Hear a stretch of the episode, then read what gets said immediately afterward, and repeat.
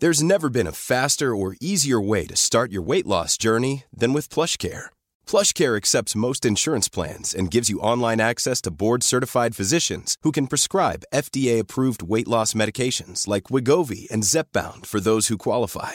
Take charge of your health and speak with a board-certified physician about a weight loss plan that's right for you. Get started today at plushcare.com slash weight loss. That's plushcare.com slash weight loss. plushcare.com slash weight loss. Economía pesada.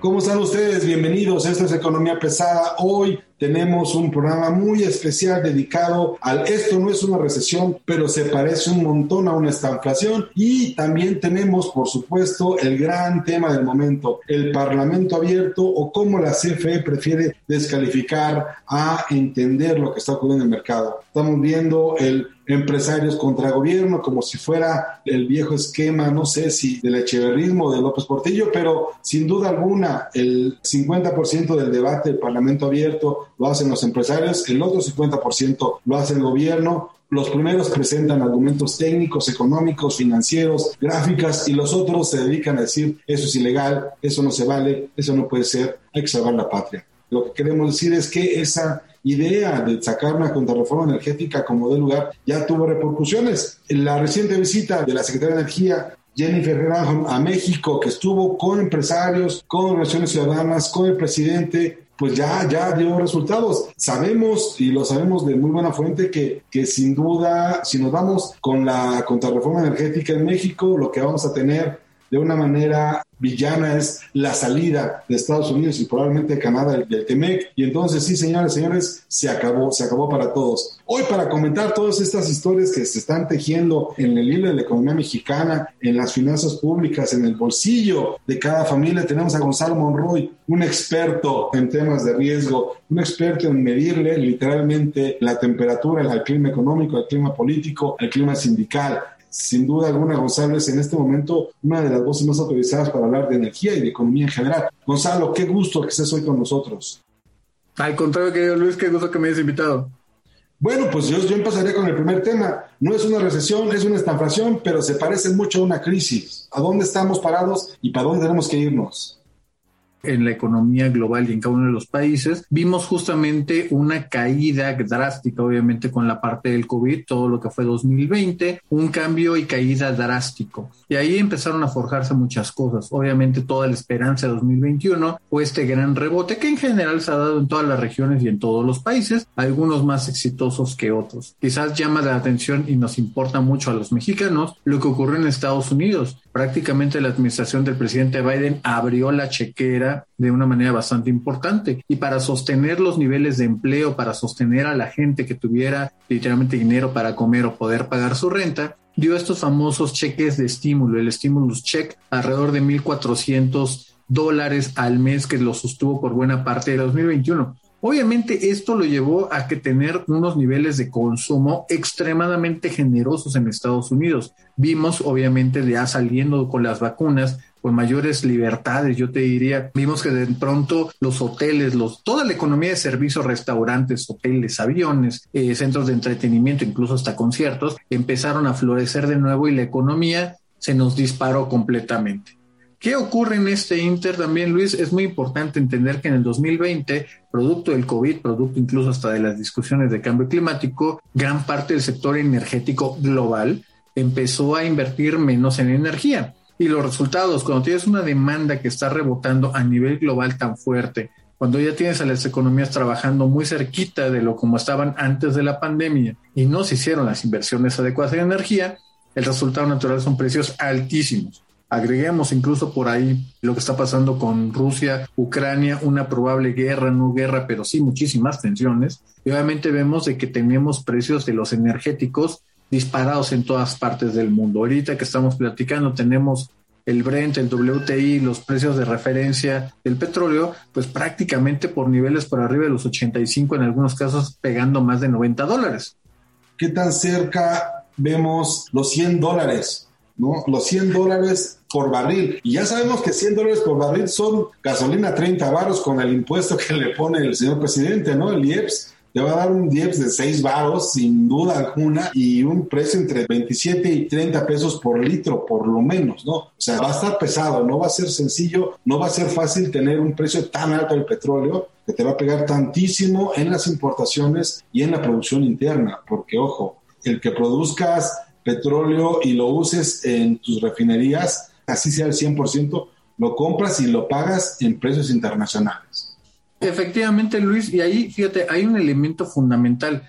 Eh, ¿Qué tan probable lucen los precios de 100 dólares? Yo te diría, si la economía china y la economía norteamericana siguen creciendo al ritmo que lo están haciendo, es muy probable que hacia la parte de julio-agosto estemos viendo esos precios de 100 dólares. Es muy posible. Y obviamente, como tú muy bien lo dijiste, y cosa que ya ocurrió en octubre pasado, los grandes países importadores o en este caso consumidores energéticos van a tratar de hacer algo. Vimos en octubre cómo el presidente Biden vendió una parte justamente de su reserva estratégica y sin embargo no hizo nada, no le movió absolutamente nada a los términos de los precios, que como muy bien apuntas puede llegar a los 100 dólares. Y esto pega por todos lados, ¿eh? Fíjate, lo decías muy bien en términos de la gasolina y el importe o el efecto político. Pero si vamos a un elemento, y yo creo que esa es una buena transición hacia la parte de la reforma energética, tenemos que hablar también del gas natural, un gas natural que ya ha empezado a rozar los 6 dólares.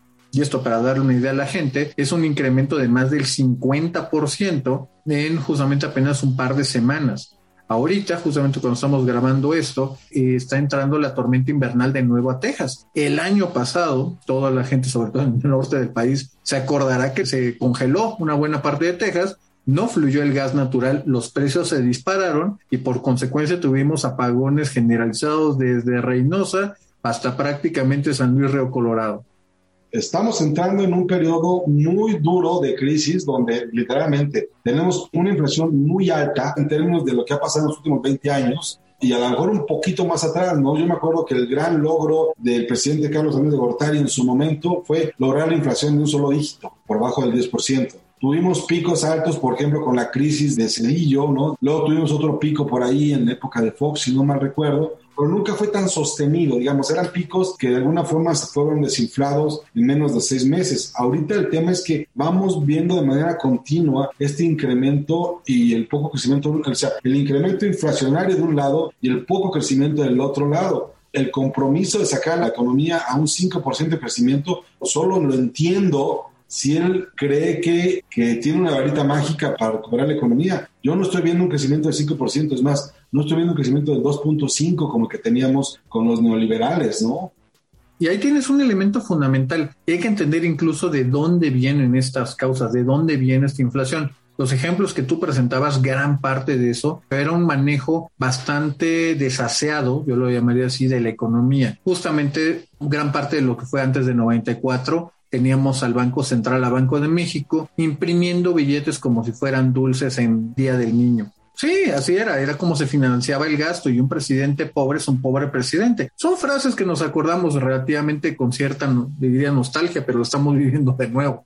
La crisis del 81-82 nos costó 10 años salir de ella, ¿no? Es correcto. 10 años, o sea, fue la década perdida de los 80 fue muy difícil ver las filas, por ejemplo, para comprar cosas que no se podían importar porque estaban las fronteras cerradas. No te vendían azúcar porque no había bolsas para meter el azúcar. No te vendían pasta de dientes porque no había estaño para hacerlo del tubo del dentífrico. No te vendían atún porque no había latas. No digo que estemos cerca, pero sí fue un mal manejo. La estanflación te lleva a que en el extremo pasen cosas como esas, ¿no? Efectivamente, Luis, y fíjate, en eso hay que entender claramente de dónde están los fenómenos inflacionarios que estamos viendo al día de hoy, dónde nos está pegando todo una muy buena parte son de estos factores externos que estamos viendo y es justamente como platicamos los precios de los energéticos. Estamos viendo una segunda parte y es justamente esta parte donde salimos del encierro obviamente empezamos a darnos cuenta de que no la economía dependemos totalmente de nuestras cadenas de suministro y México forma parte de esas cadenas de suministro globales. Esa parte no la podemos dejar de lado, Luis, o menospreciarla, porque es lo que también entiende por qué en México tú podías llegar el año pasado a comprar un auto en efectivo y había una lista de espera. Tú querías comprar una computadora y el tiempo de entrega era de seis meses. Y de pronto nos damos cuenta que era una cosa de los semiconductores, que no había suficientes materiales de la década de los 80, pero que estábamos viviéndolas en pleno siglo XXI, en apenas en esta década. La realidad es de que nos dimos cuenta de la vulnerabilidad todavía que tiene nuestra economía, de lo global y a la vez de lo muy poco margen de error que tenemos en todas las áreas de la vida para poder tener alternativas. Y sí, por desgracia obviamente los resultados son estos precios más altos que eventualmente en este año ya está anticipado por los grandes inversionistas, bancos de inversión y en general el mundo financiero, que tendrán que venir tasas de interés más altas para poder frenar este apetito parecería inacabable, el del Kraken prácticamente por dinero barato fácil, que por desgracia no alcanza tener suficientes cosas que comprar. Aquí el asunto es, tenemos ya problemas en la cadena logística. Tenemos ya problemas fuertes en si hay o no hay metal para hacer chips de autos, si hay o no hay suficiente materia prima para industrias, la construcción, por ejemplo, ¿no? La parte mineral, la parte mecánica, la parte metálica, ¿no? Que hay que recordarlo, la industria en general se nutre de dos fuentes. Primero son las minas, ¿no? Todo lo que sacas de las minas y lo conviertes en mineral. Y la otra la chatarra, ¿no? El reciclaje que literalmente se paró en el mundo entero porque por la pandemia, ¿no? Hoy estamos ya teniendo las primeras repercusiones al respecto y los precios son muy altos. ¿Qué tan mal estamos en referencia a otros países? ¿Qué tan mal estamos en referencia a economías similares a la nuestra, como Chile, como Colombia, como Sudáfrica?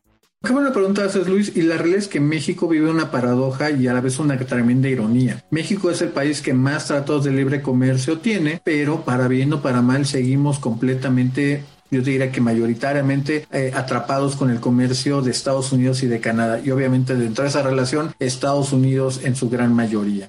Obviamente, como siempre lo hemos dicho, si Estados Unidos crece, a México le va bien. Pero ocurrió un fenómeno interesante que ese sí es total y absolutamente atribuible a esta administración. Y tiene que ver que hay ciertos niveles de divergencia. Estados Unidos va a crecer increíblemente este año, 2022. México, tú muy bien lo apuntabas, es posible. Hay algunas casas importantes, inversores, inversionistas importantes que pronostican que México quizá no llegue ni siquiera a un 2%.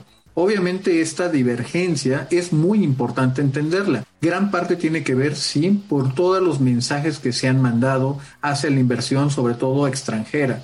La primera la vimos con la parte del aeropuerto, después vimos muchos de los ataques en materia eléctrica y también en materia de hidrocarburos, culminando en esta reforma eléctrica que poco más, poco menos dice que México no va a respetar contratos previamente firmados, que en México los contratos son una cosa que se puede negociar y renegociar en lo oscurito dependiendo quién ganó algunas elecciones o bien que México incluso se puede renegar a pagar indemnizaciones. Obviamente este ataque indiscriminado hacia el Estado de Derecho, hacia la certeza de las inversiones, pues, ha hecho que México no logre captar absolutamente nada positivo. De hecho, si uno revisa la cuenta corriente publicada por Banco de México y también coincidentemente la DINEGI, te vas a dar cuenta que los números no son favorables. México no está atrayendo la cantidad de inversión extranjera directa. En cambio, los capitales que estaban aquí, una buena parte se reinvierte, pero otras están saliendo. ¿Cuáles han sido los beneficiarios, todos nuestros competidores. Una parte es China, otra parte ha sido Colombia. Colombia es uno muy importante que ha captado mucha inversión. Otra parte obviamente ha sido Chile, Brasil. Argentina es una excepción porque de nuevo sus propias, parecería a veces manía, obsesión por lidiar con el Fondo Monetario Internacional, recurrir a décadas, como yo siempre lo he dicho, políticas de probado fracaso, pues obviamente los ha encerrado en el laberinto de la soledad, perdiendo y perdiendo y perdiendo y perdiendo, retrocediendo la calidad de vida del que en su momento a principios del siglo pasado era prácticamente la París del continente americano. Políticas de probado fracaso. Uno esperaría normalmente que esa frase viniera acompañada de éxito, ¿no? Y no, hoy sí tenemos una fórmula que de ninguna forma está haciendo, dando resultados hacia el frente. Y el tema es, ¿qué tan viable ves tú que, por ejemplo, entre el Parlamento abierto, donde quieren hacer una contrarreforma energética, entre la parálisis que hay en CENER, Pemex, CFE, para con los proyectos privados. En todo esto, ¿qué tan viable ves que Canadá o Estados Unidos se queden en el Tratado de Libre Comercio? ¿Qué tan viable ves que ellos decidan continuar esperando que en algún momento el gobierno reaccione? A mí me da la impresión de que un poco la visita de la Secretaria de Energía fue para ponerse en claro que no se iba a quedar así.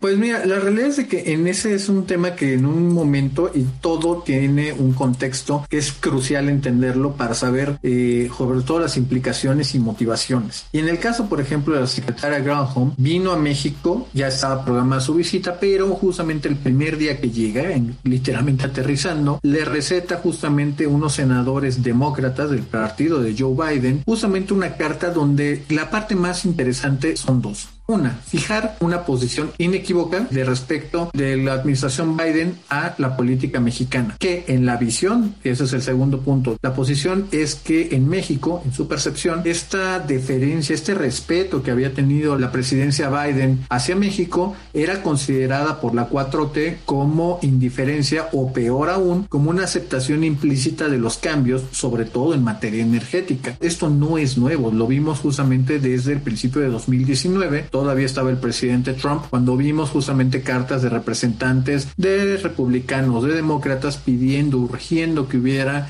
una respuesta, una línea mucho más clara. Esto siempre se mantuvo con tranquilidad, con respeto, siempre se habló en tanto el presidente Trump como el presidente López Obrador del gran respeto y admiración de los dos amigos, hasta esta carta justamente de estos cuatro representantes. Y sí, efectivamente ahí te puedo decir Luis que algo se rompe en la narrativa de la administración del presidente López Obrador. Siempre se había dicho de que los Estados Unidos nos iba a meter, que eran respetuosos, incluso las primeras declaraciones que hace la secretaria Nal y también el presidente es que no había habido ninguna queja, que todo era miel sobre hojuelas. Al día siguiente, justamente el día de la salida de la secretaria Graham de México y ya estando después en Estados Unidos, dice, sin lugar a dudas, de que en todas las reuniones que tuvo se expresó las preocupaciones reales que tiene Estados Unidos con respecto a esta reforma energética. Eso es una cosa muy importante porque esas palabras, real concern, estas preocupaciones serias, en lenguaje diplomático es de que estamos prestando atención y es algo que genuinamente nos preocupa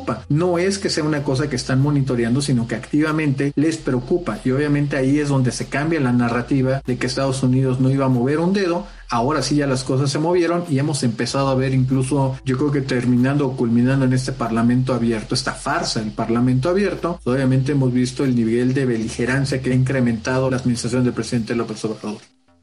Ellos no quieren, y nos queda claro en la reforma energética que están proponiendo, más participación privada y quieren darle condiciones favorables a CFE y a Pemex. ¿Qué tan viable ves tú que Estados Unidos y Canadá se queden en el Tratado de Libre Comercio bajo las actuales condiciones? ¿Qué tan viable lo ves? O sea, yo no veo razones por las cuales ellos tendrían que quedarse.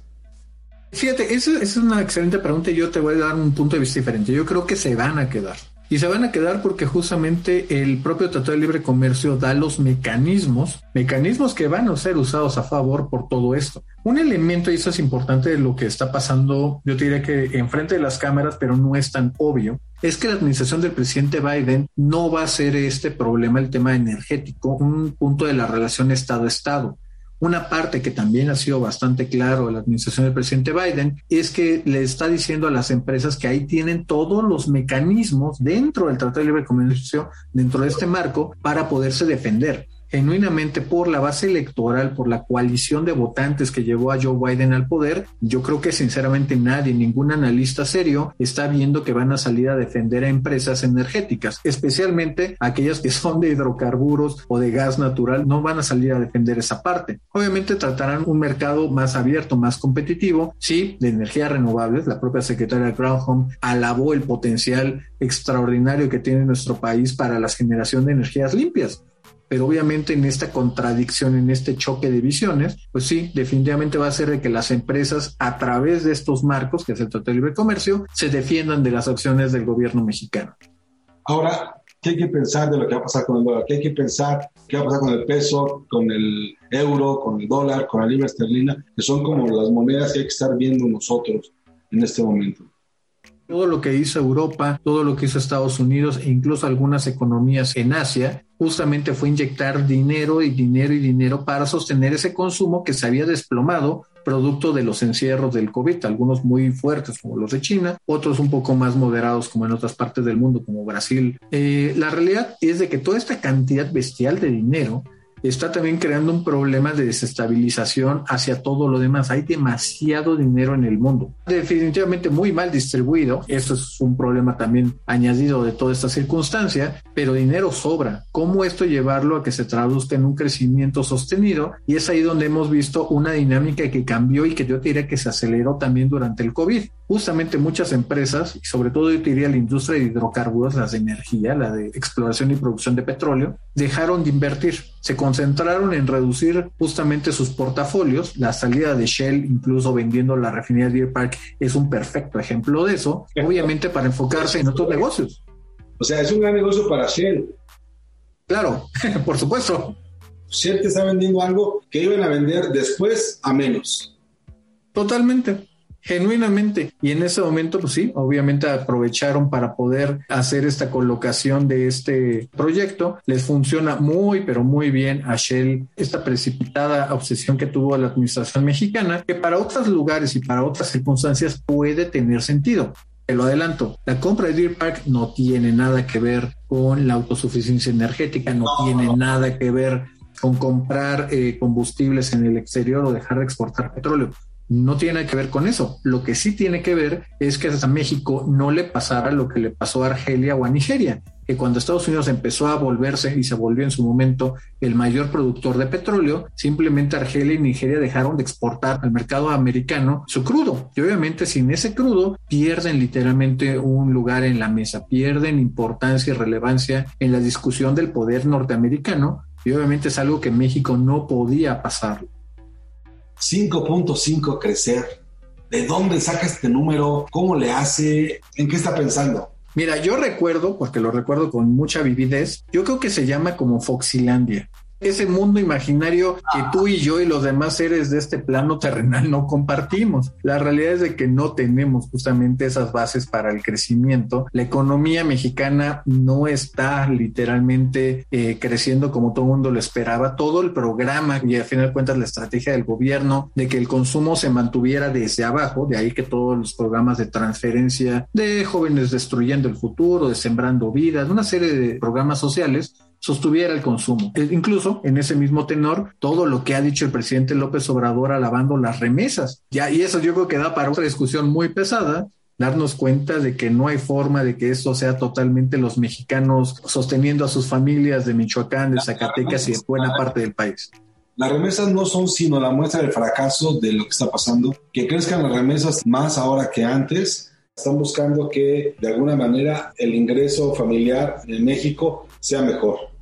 Eso parece exactamente, Luis, y el gran problema es que esa no es una estrategia sostenible. Obviamente esa no es la forma con la cual México va a poder crecer de forma sostenida, de ninguna forma, y obviamente nos está llevando a una década, por desgracia, muy similar, y lo platicabas al inicio, la época de los ochentas, donde nos costó más de 10 años poder salir de ese problema de inflación. Ahora tenemos un tipo de cambio flexible, pero que si no también nos estaríamos asociando a las devaluaciones con las cuales crecimos buena parte del auditorio. Rápidamente, ¿cuáles serán tus dos consejos hacia el primer semestre de este año?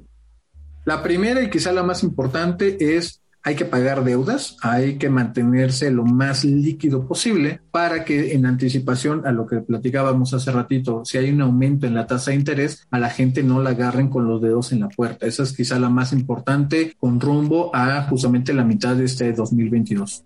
El consejo número dos, hay que literalmente restablecer todos los patrones de consumo, algo que también y está muy poco estudiado, pero hay mucha, mucha evidencia todavía en su momento circunstancial, de que la gente empezó unas cosas diferentes, o incluso yo te diría, no toda la gente va a trabajar a las oficinas, conceptos como el home office o ir dos o tres días a la semana se están normalizando y adoptando a una velocidad mucho más grande, sobre todo en lo que son las industrias de servicios. Habrá que ver si esto es una cosa ocasional y regresaremos al mundo que conocimos antes de la pandemia o definitivamente es un nuevo mundo. Pues ya está. Muchas gracias, Gonzalo. Te agradezco mucho que hayas estado este día con nosotros. No se pierdan ustedes Economía Pesada. ¿Cuáles son tus redes sociales, Gonzalo? Claro que sí, me pueden encontrar en Twitter como Gemonroy Energy y ahora también en TikTok como GoMonroy. Pues muchas gracias. Esta es Economía Pesada, como siempre, intentándole encontrar la cuadratura a la economía de la 4T. Gracias y hasta luego.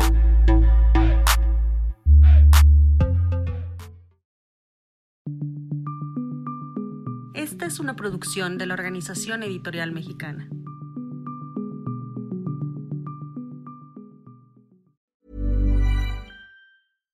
Hi, I'm Daniel, founder of Pretty Litter. Cats and cat owners deserve better than any old-fashioned litter. That's why I teamed up with scientists and veterinarians to create Pretty Litter. Its innovative crystal formula has superior odor control and weighs up to 80% less than clay litter.